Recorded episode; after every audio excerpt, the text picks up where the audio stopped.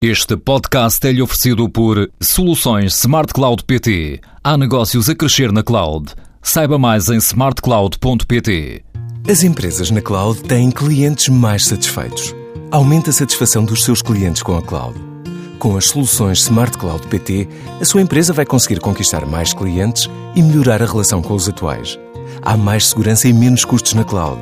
Vá a smartcloud.pt ou ligue 16 206.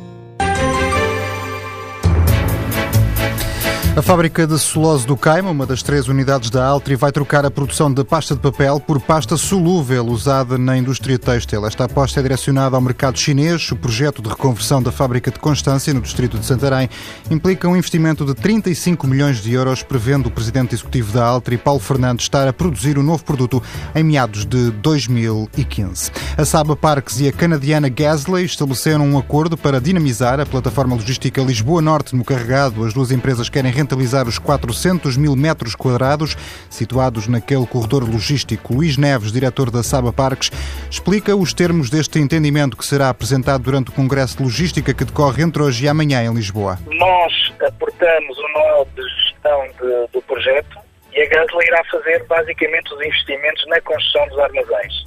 A Gasla historicamente já tem trabalhado quer no Reino Unido, quer na Europa, quer no Extremo Oriente China e, portanto, já está habituado a fazer projetos de média e grande dimensão e é com esse objetivo que queremos incorporar o know-how deles no nosso. A plataforma logística do carregado foi lançada em 2008, previa um investimento de 265 milhões de euros e a criação de 17.500 empregos. Os acessos à Autostrada Norte e à Nacional 1 chegaram a ser construídos, no entanto, os armazéns logísticos nunca chegaram a avançar por constrangimentos económico-financeiros. Agora, a Saba, Parques e a Gasly querem revitalizar o espaço.